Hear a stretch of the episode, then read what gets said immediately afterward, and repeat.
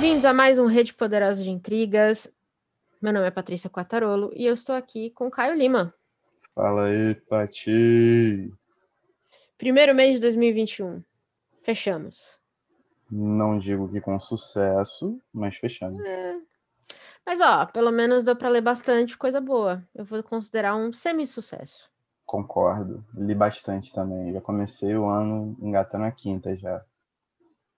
É. Eu sempre começo o ano muito bem, porque eu começo o ano sempre muito otimista. Aí lá pro dia 15 eu começo a ler notícia e aí esse otimismo vai sumindo levemente. Eu termino o ano sem vontade de ler nada, o mês, desculpa, sem vontade de ler porra nenhuma. Então é muito legal, é muito interessante, porque janeiro normalmente é o meu termômetro, né? Eu sempre começo todo ano, aquela coisa de, ai, um ano novo, ano novo, nova eu, nova vida, nova tudo. Uhum. E aí, 15 de janeiro, sei lá, e o povo, sei lá, entra no, no Congresso americano, não tem vacina, o povo tá brigando, aí você fala, puta que pariu. Não tem condição. É, né, cara? Mas assim, a sorte é que a partir do dia 20 de janeiro sempre tem o BBB Uhum. e grande experimento social aí que faz com que a gente discu- é. discuta temas super relevantes para a sociedade de maneira super profunda também. Apesar disso, os temas estão ficando mais relevantes, pelo que eu acompanho. Eu assisto pelo Twitter, né? E eu me divirto horrores, eu vou ser sincera. Pelo Twitter, eu não assisto nenhum, mas pelo Twitter, eu não só assisto, como eu dou opinião do que eu não assisti. É muito divertido. Eu me divirto horrores, assim, com, com as coisas fora de contexto. A- acho que o melhor jeito de acompanhar o BBB é não saber nada. E aí É. você vai lá e lê um tweet, aí você fala, puta merda. Eu vi uma parada que me atiçou a curiosidade. E aí eu Hum. entrei nesse redemoinho Hum, Eu não consegui sair até agora. Mas o que eu vi foi que teve um rapaz que tomou um fora ou foi feito de bobo por uma mina, alguma parada assim. E aí ele foi bater uma DR com a mina e falou que a maldade dela era comparável à de Stalin Uh, olha só. e a do Terceiro Reich. Tá vendo? Ah, o nível subiu. Você concorda? Eu nunca vi uma distorção histórica tão grande aplicada à teoria da ferradura. Tipo, é como se juntasse um programa da CNN junto com o Olavo de Carvalho, assim, tipo, au! de uma vez só. É incrível, incrível. Muito a Globo bom. sempre pioneira, né? Sempre pioneira. Maravilhosa. É, vamos pro BO do mês, que é o que o povo gosta, o povo espera, o povo quer. Sim, claro. Se você está chegando agora, o BO é basicamente um lugar, um episódio em que a gente resume várias coisas legais para você assistir, ler, acompanhar ou ouvir. São as referências do nosso mês. Certo, Caio? Certo. Só coisa fina, só coisa boa. Até porque a gente só fala de coisa boa, realmente. Isso. Tipo BBB. É, os sabe aquela, aquele bagulho que fazem que a tela fica cinza antes de começar o programa? Uhum. Então, imagina Isso. esse espaço enquanto a gente está conversando antes de, de começar a- a- as indicações de verdade. Inclusive, eu já vou começar um pra assistir bem pesado, que é pra Certo. dar o tom do ano, se você não se importar. Não, vai nessa. É, a BBC produziu um, um documentário, tem 30 minutos, tá no YouTube, chamado As Histórias por Trás do Recorde de Mortes pela Polícia em Plena Pandemia. É, porque a gente imagina que na pandemia ninguém tá saindo de casa, não tem como a polícia matar mais. Surpresa. A polícia, como sempre, nos surpreendendo.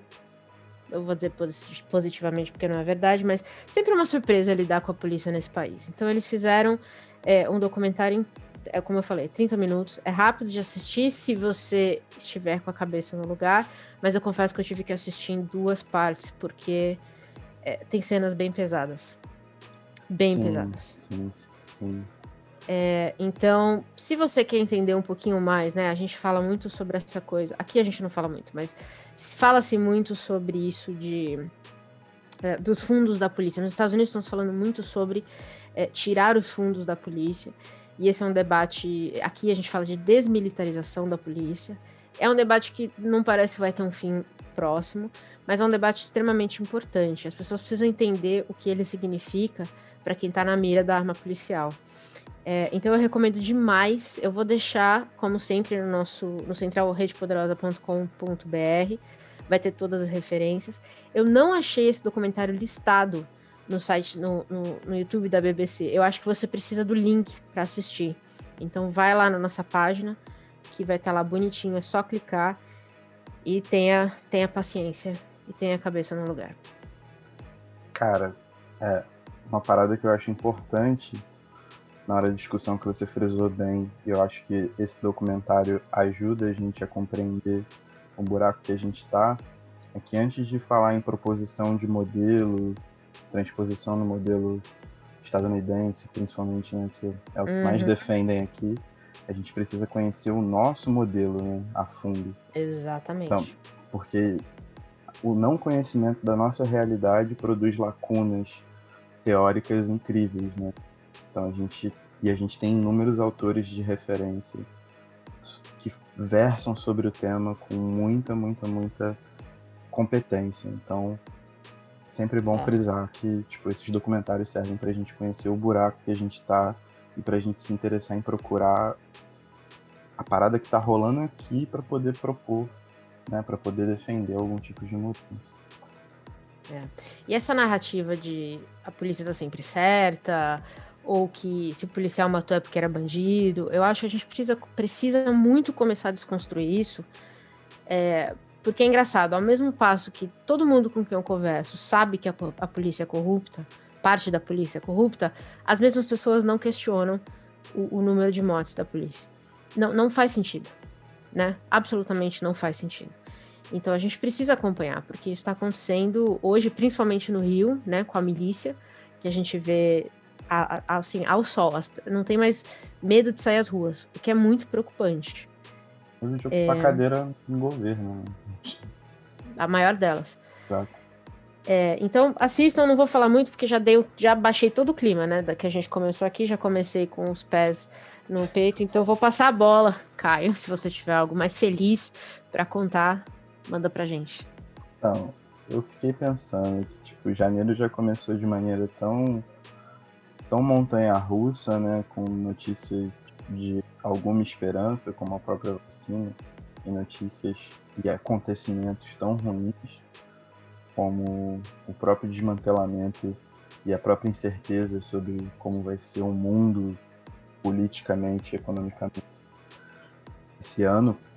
Só para falar desse ano, né, que pode piorar para muitas e muitas uhum. gerações, eu resolvi trazer duas coisas muito felizes. E a primeira que eu falo agora é o seriado Lupin, que tá na Netflix, que é baseado tipo, ele tem um pano de fundo com os livros do Arsène Lupin, que é uhum. um ladrão que tinha solução, tipo um MacGyver da arte do furto e que confundia todo mundo e que rivalizava com Sherlock Holmes, que era um investigador, né? E isso é mais um dos capítulos da briga entre os bretões e os franceses também, o que é muito engraçado.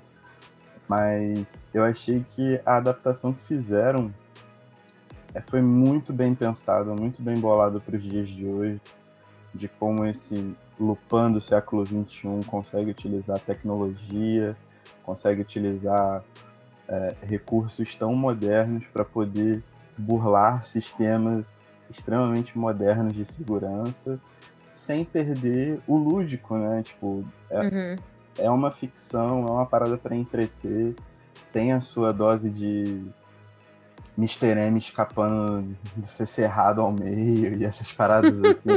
e eu acho que isso que traz toda a graça pra parada, sabe qual é? E foi muito, muito bem bom. feito. Eu achei muito maneiro, muito maneiro de verdade. recomendo geral assistir cinco episódios essa primeira parte, mas são cinco episódios bem legais, bem legais mesmo. Que legal. Eu tô ouvindo muita coisa boa sobre essa série. Pô, cara, eu achei muito bacana. Bacana de verdade. Você sabe que eu não sou a pessoa mais animada com esse tipo de parada. Pois é, por isso que eu tô chocada. Eu achei muito feliz. Tipo, eles fizeram uma adaptação muito feliz, né? Uma Legal. releitura, digamos assim. Muito bom, muito bom mesmo. É, a minha próxima recomendação é uma live no YouTube que eu acompanhei recentemente é, no YouTube do Afonso Júnior, que é sobre mulheres na literatura árabe contemporânea. É, a gente falou aqui, a gente fez um mês meio que de literatura árabe, né, ano passado. Foi sim. Junho, julho, a gente falou de três livros muito bons é, de autores árabes, Um Homem, Acho Duas Mulheres, se eu não me engano. Isso. É... Na verdade, não, não apenas árabes, né? Tipo, do Oriente Médio, na real. Isso, verdade, isso mesmo. E eu li recentemente o Damas da Lua, que é da autora é, omanense Joca Alharte, né? Que saiu aqui ano passado, se eu não me engano, e na gringa saiu em 2019, 10 anos depois de ter sido escrito, foi a primeira autora de Oman a ser traduzida para o inglês. É, ela chegou com os dois pés na porta e ganhou o Man Booker, se eu não me engano, o Man Booker International, acho. É, e foi muito chocante descobrir que ela era a primeira autora de Oman traduzida fora de Oman. E aí o Afonso traz a, a tradutora do livro, né? A Safa Bol Shala, acho que é assim, Jubran espero que seja esse o nome dela direitinho. Eu sempre falo nomes, os nomes errados. Peço desculpa, mas é uma conversa muito boa sobre outras mulheres da literatura árabe contemporânea que estão vindo por aí e agora estão encontrando um público, né? Que, que antes era um pouco isolado. A gente mesmo, os três livros que a gente leu eram livros que a gente não conhecia muito. É, foram foi três. aleatório. O, o, o, que era, o que tinha mais vazão foi o da Yelet Gundar Goshan, que é o, pois é. Boa é Noite verdade. Markovic, ele teve um hype bom, tanto que o outro livro dela foi traduzido. Uhum. Mas ainda assim, tipo, cir circulou bem, circulou mais, mas nada comparado, sei lá, tipo, uma Helena Ferrante, um fenômeno é. europeu, tá Exatamente, exatamente isso. Então eu achei uma live muito, muito boa, porque traz essa, essa, esse assunto que eu não vejo ser muito discutido. Então, mais uma vez, link lá na nossa página. Show. Manda, Caio. Cara, agora eu vou trazer assim, coisa, coisa lúdica da infância. Mas esse final de semana eu tava precisando dar uma desopilada e decidi assistir o Soul, que é o filme da Disney. Oh, que bonitinho. É, cara, eu tava com saudade de assistir desenho, animação, todo mundo recomendando muito. Falei, ah, beleza, vou assistir. E, cara, que bacana, tipo, muito bacana mesmo. Saber que existe a preparação de um roteiro tão. tão bonito, ainda tão lúdico para criança, assim, sabe? Feito pela Disney, que, com né, um símbolo, um marco do imperialismo, mas ainda assim. É uma empresa do mal. Exato, mas sei lá, mano, falou de jazz, sabe? Colocou um monte de questões sobre busca do sentido da vida, essas paradas, e por mais que tenha sido feito por uma empresa do mal, eu, eu, acredito que são questões que são inerentes a, a, a gente, inclusive, sabe? Em períodos de incerteza, assim, é sempre bom você procurar reflexões, mesmo que leves, mesmo que em filmes infantis, filmes infantis, que tragam um pouco desse tipo de, de apontamento, sabe? É? Não é uma uhum. referência para você levar a sua vida. Você não vai falar assim, ah, porra, porque sou disse isso, eu vou seguir isso dessa maneira. A única lei de Zou que você deve seguir é a do Balu com o Mogli. Eu uso necessário somente necessário. O extraordinário é demais. Fora essa, nenhuma outra é válida. Mas é um filme muito bonito, mano. Achei muito maneiro, tipo, essas paradas sobre razão de existência, assim, sempre acho provocações válidas, ainda mais numa sociedade líquida que é que vivemos hoje em dia. Muito bom. Onde nada importa. Excelente, porque eu comecei derrubando o clima, eu vou terminar essa sessão derrubando o clima, que é falando do documentário. um documentário de serial killer. É, como eu disse, de 15 de janeiro para frente, o clima caiu, né, aqui.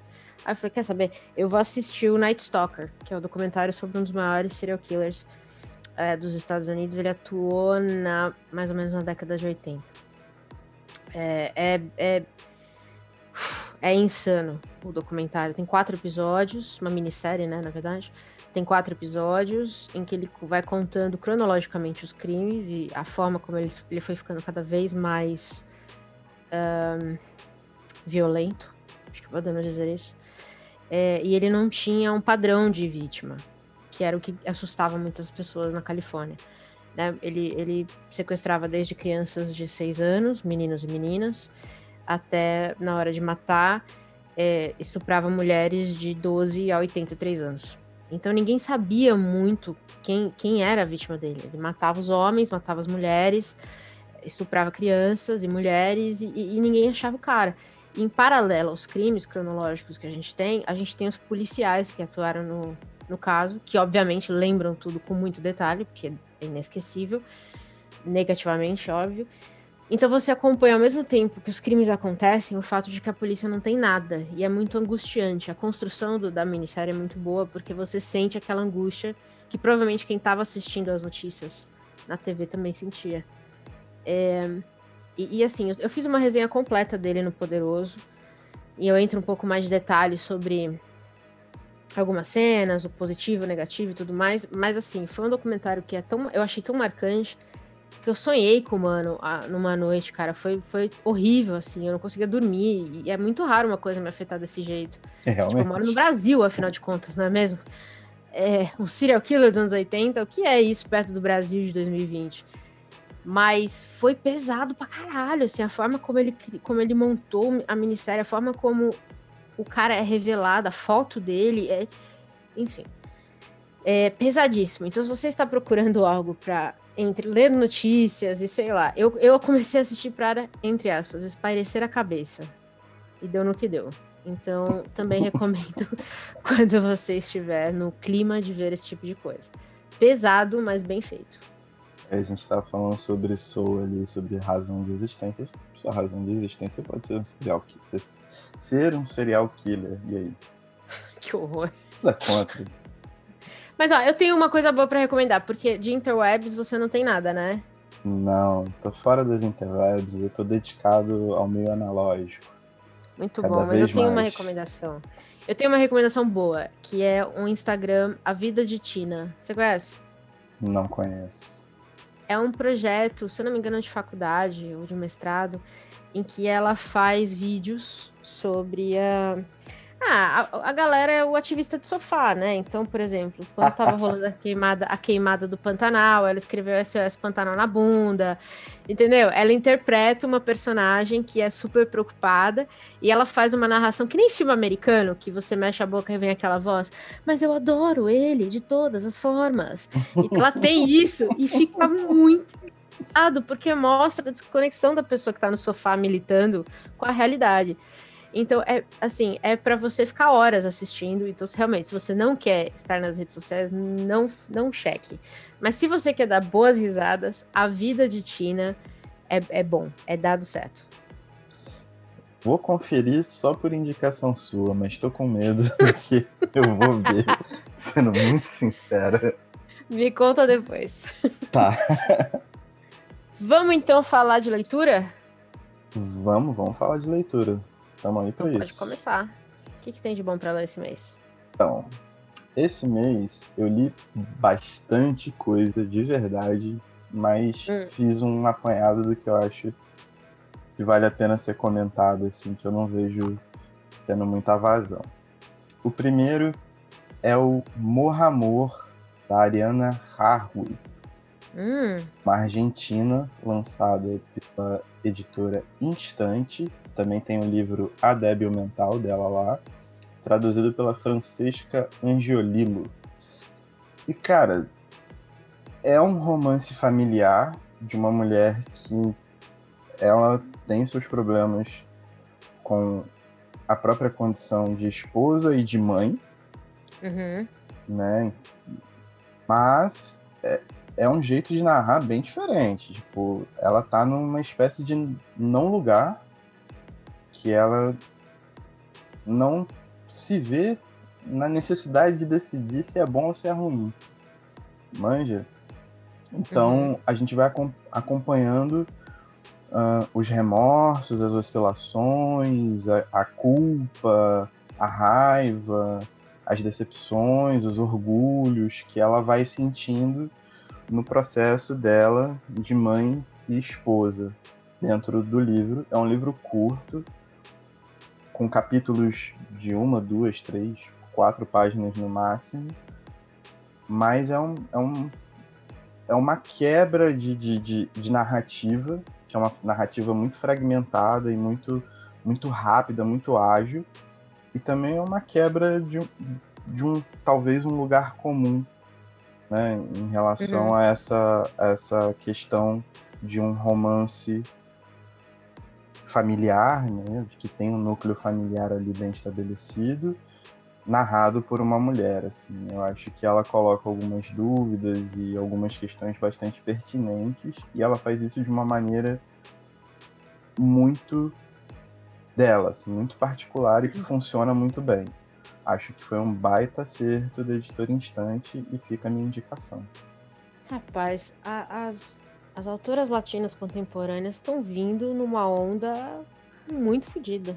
Muito, não. É, tipo assim, o que eu acho muito maneiro, voltando, né? Tipo, três episódios seguidos comentando essa mesma coisa.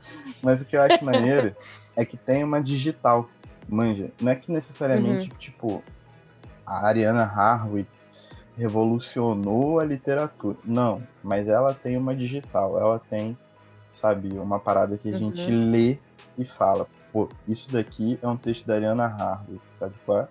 Eu admiro isso muito nos, em autores e parece que é meio que um novo boom latino-americano cheio de autores que tem essa capacidade, tipo, eu acho isso muito foda, muito foda. É, e eu quero falar, terceiro episódio falando dele, porque eu não, ainda não esperei o Temporada de Furacões.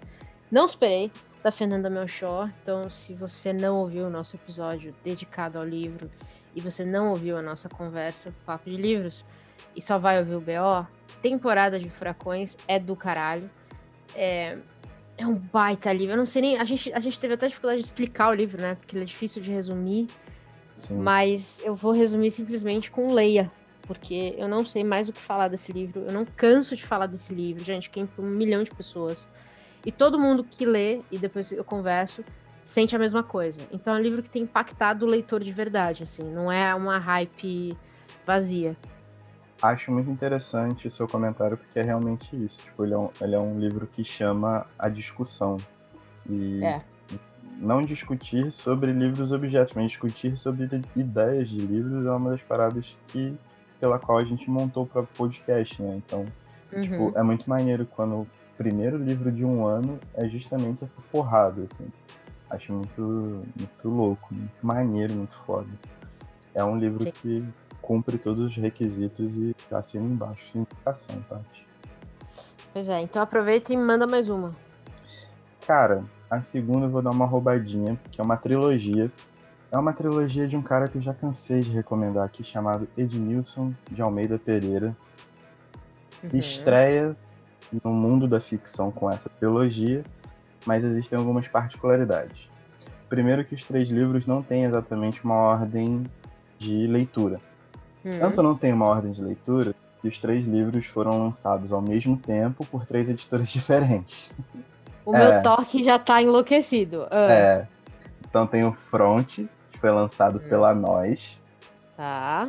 Tem Um Corpo à Deriva, lançado pela Macondo. E tem O hum. Ausente, lançado pela Relicário. É, eu li os três assim que chegaram. Chegaram os três basicamente ao mesmo tempo para mim. Então as editoras realmente estavam coordenadas. Isso foi muito bom. E o que eu posso dizer é que, tipo, da mesma forma que eu falei sobre a Ariana ter a digital dela no livro, o Edmilson tem a digital dele na própria ficção, né? Sendo que é uma ficção de estreia, apesar dele ser um cara muito cascudo. Todos esses problemas geracionais que a gente conhece no Brasil são tratados por lugares diferentes, né? Existe o lugar urbano e o lugar rural, que ele trabalha muito bem a passagem de um para o outro, uh, questões de gênero, questões de raça, questões de classe, como essas três, esses três pilares conversam entre si de maneira profunda, sabe? É uma voz poética muito forte. É, o Edmilson, para mim, é um dos caras tão num nível assim, extraordinário de literatura. E fica a minha recomendação fortíssima para que vocês leiam. São três livros maravilhosos que tem a assinatura do Edmilson e que compõe uma trilogia com um nome muito, né? A trilogia da náusea. Né? Hum. Pensando no Brasil, é muito. O tema de 2020. Exatamente. muito bom. É, eu queria falar de um livro que eu ouvi muita coisa boa sobre, muita coisa negativa sobre, mas é um livro que tem, é, tem um gatilho de violência sexual. É, então eu não vou falar muito especificamente do, do, né, em detalhes do que acontece, mas apenas que a gente acompanha. É o Minha Querida, uma som, Minha Sombria Vanessa, desculpa, de Kate Elizabeth Russell. É, ele acompanha uma mulher de seus 30 e poucos anos que vê um professor da escola em que ela estudou ser acusado de abuso sexual por algumas ex-alunas da escola. E ela ainda tem contato com ele. Ela não tem uma vida muito estável, mas ela começa a contar a própria história, né, para dizer que enquanto todas essas mulheres foram abusadas, ela na verdade teve uma história de amor com ele. E ah, o livro vai, é, quando ela tinha 15 anos. E o livro vai acompanhar ela passar por todo o processo de realização de que uh, talvez ela não tenha tido uma, uma, uma, história de amor, né? Talvez ela seja uma vítima também. Então é muito, é muito pesado e eu conversei um pouquinho com a, com a Evelyn sobre isso, do, do Lidos da Evelyn, que já passou por aqui. É, eu conheci meninas no colégio que tinham essa tara para o professor e achavam que estava tudo bem, e, enfim. E ela falou que ela também teve umas situações muito parecidas. Na faculdade eu tive isso também. É muito interessante a narrativa que se cria, né? E de como ela é aproveitada por alguns homens mais velhos para dar sequência a crimes, basicamente, né? Que hoje a gente uhum. sabe que são crimes. E como na mente dessas meninas realmente foi o primeiro amor. Então, você aceitar que de repente você não teve nenhuma agência naquela história é aquilo, você perde a sua história, né? Você perde a história do seu primeiro amor e vira a história do seu abuso. Então é um livro extremamente pesado. É, algumas pessoas, quando eu, eu, postei que eu estava lendo, eu postei no, no, Instagram um pouco sobre ele, tem uma resenha completa no Poderoso. É, algumas pessoas vieram conversar comigo por DM, falaram que não conseguiram terminar de ler. Tem algumas cenas bem descritivas, então já aviso. É, e bem pesadas. Mas eu acho que é um livro muito necessário, porque a gente precisa quebrar alguns tabus de romantização de algumas relações. Sim. Tá. Nossa, eu tô super. Eu tô a Debbie Downer hoje, né, meu? Tipo, a bola toca em mim, eu já estouro. Nossa, Não tem você, gol hoje. Você compensou a, a, o mês de dezembro, que é sempre muito feliz, né? Sempre comemorativo. É. Você já veio, tipo. Negativo. Nossa senhora. Manda mais uma. Então, continuando na minha, meus estudos políticos, foi lançado pela Autonomia, essa editora maravilhosa, um livro chamado Raça, Classe e Revolução, a luta pelo poder popular nos Estados Unidos, organizados, organizado pelo Jones Manuel e pelo Gabriel Lande Fazio. Hum. Traduzido também pelo Gabriel que fala basicamente sobre os movimentos de em busca de poder popular nos Estados Unidos, principalmente os Panteras Negras, né? Uhum. Mas também fala sobre os movimentos dos marrons, dos peles vermelhas, dos índios, dos amarelos, e como depois eles organizaram a organização arco-íris, né? Que seria a junção de todos esses movimentos para poder ter um levante popular. É, um, são cole, é uma coleção de muitos textos, muitos discursos, que eu acho que é extremamente necessária, ainda mais em, em tempos em que o Black Lives Matter ficou né, muito conhecido. Uhum. E a gente, como a gente falou na literatura, mas também em questões políticas, a gente importa muitas pautas, né? a gente importa muitos slogans, para tentar fazer uma comunicação global, que é sempre válido, a cooperação global é sempre válida, mas a gente sempre tem que ir a fundo, cavucar, pegar as origens das paradas, estudar, ler.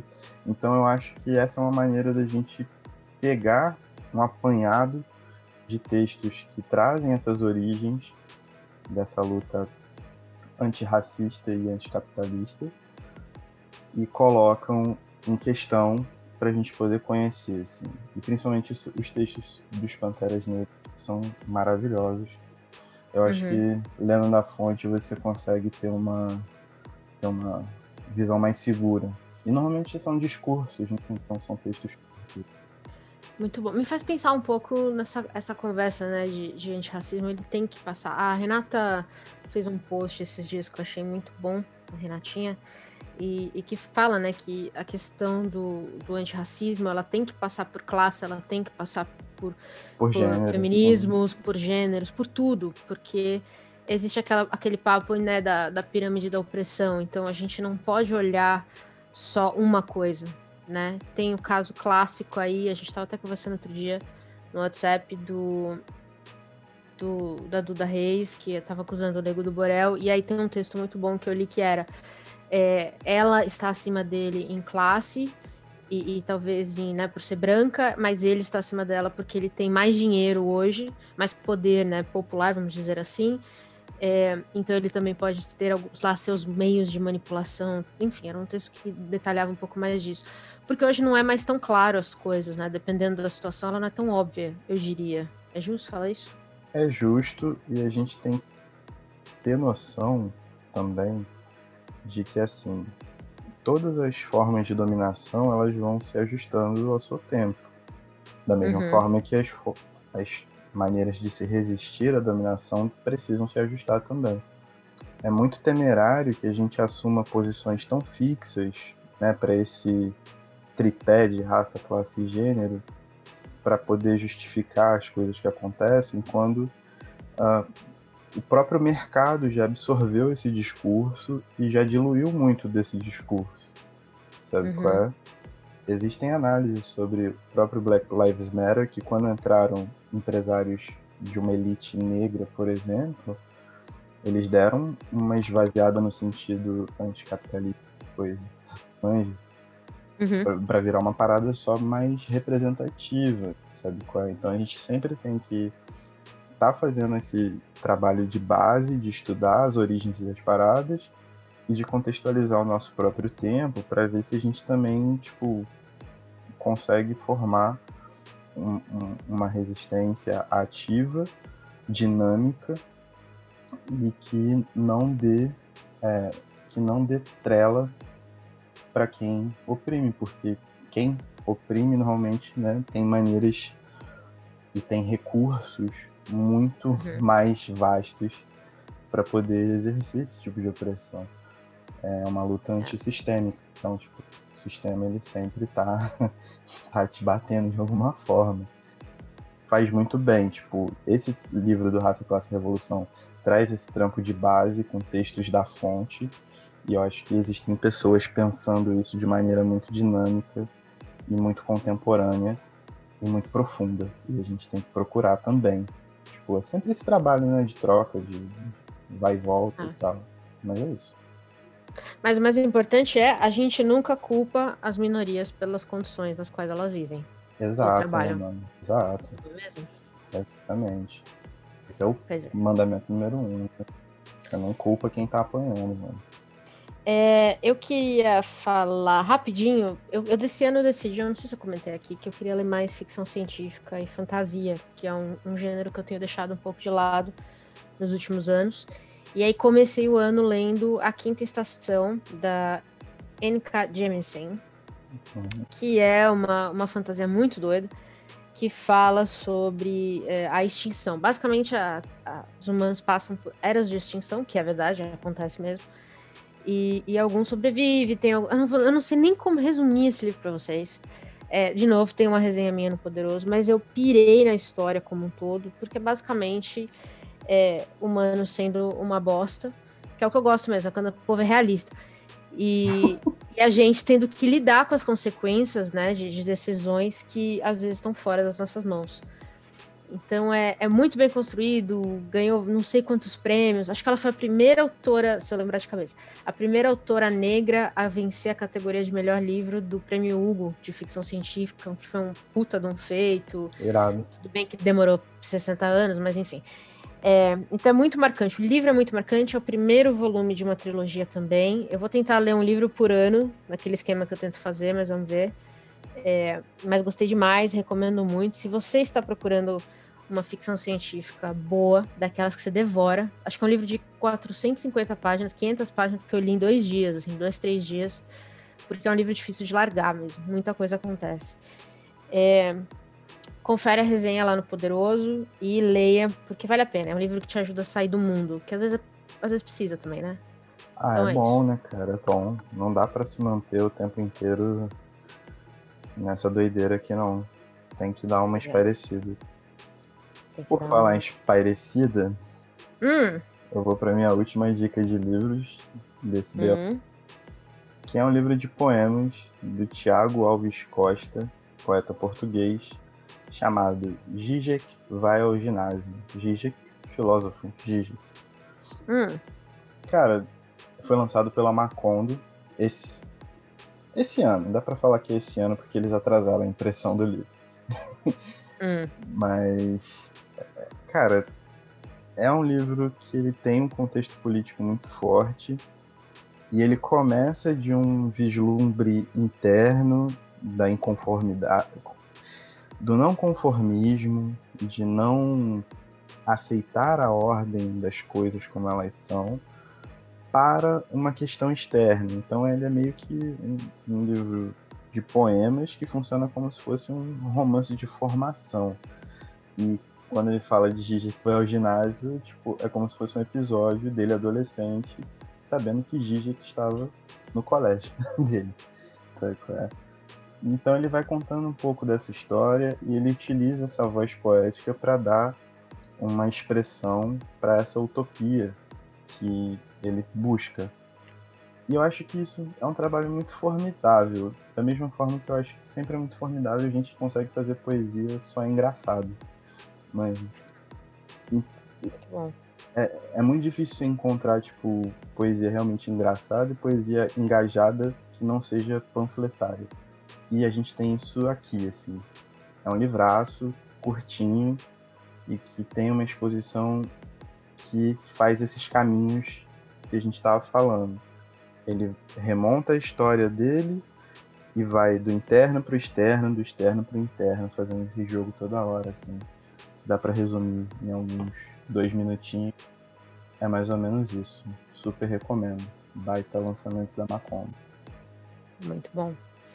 É, a minha última recomendação de leitura é, foi um livro que eu cacei e esperei ser relançado aqui no Brasil, acho que por 10 anos, que é o Wolf Hall, da Hilary Mantel. É, foi lançado aqui, acho que em 2009, que saiu lá fora em 2008, aqui em 2009, uma coisa assim. E, e, depois nunca mais ele foi, teve só a primeira impressão, se eu não me engano, e nunca mais teve nada. É, e é o primeiro livro de uma trilogia sobre Thomas Cromwell, que é basicamente o homem que ajuda o príncipe Henrique VIII a separar a Inglaterra da Igreja Católica. Que foi um babado na época, né? É uma novela, uma novela completa. E o livro meio que acompanha, ele vai levar a gente lá para 1500, então enquanto o Brasil estava sendo descoberto, é, ou encontrado, melhor dizer. Ou invadido. Ou invadido, verdade. É, ela conta, começa a contar a história do Cromwell desde criança, né, da família violenta e tudo mais, e como ele virou o braço forte do rei, é, a ponto de... Ele fala muito do luteranismo, né, que estava muito forte na época, que era grande oposição à, à Igreja Católica, e, e de tudo que isso causou na história britânica. É muito louco, e é só o primeiro, e foi só o primeiro é, volume. E é um livro que ele é um pouco lento às vezes, né? Porque, obviamente, é uma, é uma ficção histórica. Então, uhum. tem, tem, tem muita, assim, é muita conversinha, né? Porque é, é o povo que agradar o rei, aí tem uns, umas, uns, uns diálogos que puta que pariu, mas aí você vai, aí você tem toda a intriga, essa parte que eu gosto. É a intriga, é o povo falando mal um do outro, é isso que eu quero ver, entendeu? Eu quero ver é a putaria. E tem e é muito bem descrito assim, é muito bem descrito. Você é transportado para 1500.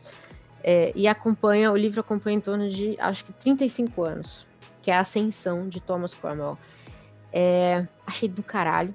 Eu gosto muito de história, é, essa história para mim é, é, fascinante, né? A, a a quebra do, do monopólio do Papa foi, foi muito crucial na época para o questionamento do que era Roma e o Vaticano. Quer dizer, Roma na época, né? O Vaticano veio depois. É, então é muito interessante você ver essa conversa que rolava na época de como a religião era, de fato, uma aliada do poder. E não o que muita gente acredita, ah, se viver no mundo da lua, que a religião peitava o poder. Isso nunca aconteceu. A religião sempre foi uma aliada do poder. É, e nada, e sempre ficou claro, e assim, o livro deixou extremamente claro isso. Então, é puta trabalho de pesquisa, é um puta trabalho de escrita.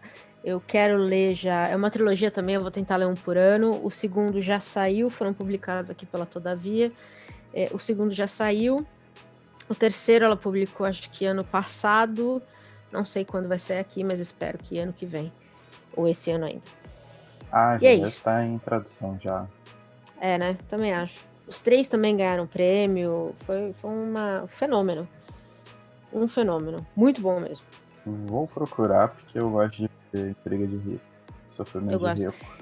Eu gosto de. E é muito bizarro, porque você vê quando a gente tava aqui, né? Todo mundo pelado com os animais, os britânicos já estavam quebrando o palco papa. É um negócio muito louco. Para você ver que a gente já tinha um modelo lá no começo de como esse tipo de sociedade é uma bosta. Pois é, cara, já tava numa. E outra, né? A intriga total era muito forte, girada em torno de o rei queria uma nova esposa. Então, é, olha que doideira. E aqui, pô, geral andando tranquilão, em conexão com a ah, natureza. Tranquilão, meu. Sem se envolver com a vida de ninguém. Sacou? Vivendo em comunidade. Entendeu? Eu não consigo entender essas coisas, não. Muito louco. Tô vendo, ah, Mas se tu quer intriga, pode ir. Ah, então beleza. Pelo Vai que isso. tem. Vamos fechar então com coisinhas para ouvir, coisas boas para ouvir. O que, que você tem? Então, eu tenho uma indicação, uma mega indicação, um canal no YouTube chamado Brasil Grime Show. Hum. Eles pegam dois MCs desse gênero britânico chamado Grime, que é meio que uma mistura, a grosso modo, de rap com techno. Então, tipo, é uma parada bem uhum. acelerada, bem rápido. Todo mundo sabe que a cena de música eletrônica na Inglaterra, na Grã-Bretanha como um todo, é bem forte. E os caras vão rimando na base. Só que acontece, eles chamam os músicos e um DJ vai soltando bases de grime, só que outras bases que não a das músicas. E os caras hum. têm que encaixar as letras deles ali na surpresa, na hora. Então é um real desafio, porque o cara tem que mostrar o trampo dele duplamente. Ele vai mostrar a música dele, mas ele vai mostrar a música dele tomando um desafio do DJ, sacou? Que legal. E tipo assim, é a habilidade raiz. Se o maluco não for desenrolado, se o maluco não tiver vivência, se o maluco não tiver ouvido, se não tiver ritmo, se não tiver flow, se não tiver desenvoltura, ele passa vergonha. Manja, porque são 25 minutos do cara soltando base aleatória e você tendo que correr para encaixar as tuas letras e sabe qual é? Tipo, você fica nessa trocação. E cara, é muito maneiro, porque é a experiência de, de alguém que manja daquilo que tá fazendo, sabe? Quando, quando você uhum. vê um monte de de playboy que toca um playback aí, que já vem com a música toda pronta e só bota a voz dele e a voz vem cheia de autotune, ali não, ali é uma molecada que tá começando, ou que tem algum reconhecimento na pista, que tá querendo se desafiar. Sabe? Eu acho isso muito maneiro. Pureza total. Recomendo super. É muito divertido, muito divertido assistir. Porque os malucos ficam felizes quando acertam de primeira, mano. Tem, tem que ver os olhos do vou maluquinho procurar. brilhando. É muito maneiro. Vou procurar. Eu vou te mandar o um link agora. Pode mandar. Parece as, as, as conhecidas rap battles, quando você vê qualquer documentário, né? De, é isso. Rap. É isso, é. só que tem essa proposta, tem, essa, tem uma dinâmica diferente, mas tem o mesmo sentido. Tem o mesmo uhum. sentido. Muito, Muito bom. bom. Pode mandar o link. É, eu queria encerrar com a, a recomendação de um podcast literário. Que a, quando a gente leu Voragem, que entrou no cânone do Rede Poderosa de Intrigue, se você perdeu o cânone, não sei o que você está fazendo da sua vida. Meu Deus. Todo um episódio dedicado ao nosso cânone. Vai lá, vai lá ouvir. Vale a pena. É, a gente falou muito sobre né, literatura japonesa, os clássicos japoneses, que agora que chegam aqui muito por conta da Estação Liberdade e algumas outras poucas editoras. E a Japan House São Paulo fez um podcast, acho que tem sete, oito episódios, cada um dedicado a um grande autor japonês, clássico. É, e é muito bem feito, é muito bem produzido. Se eu não me engano, ele é produzido pelo mesmo pessoal que fez Praia dos Ossos, a Rádio Novelo. Então a gente sabe, a produção é boa, a produção é muito boa, o roteiro é muito bom, é, a escolha dos nomes é, é, muito boa.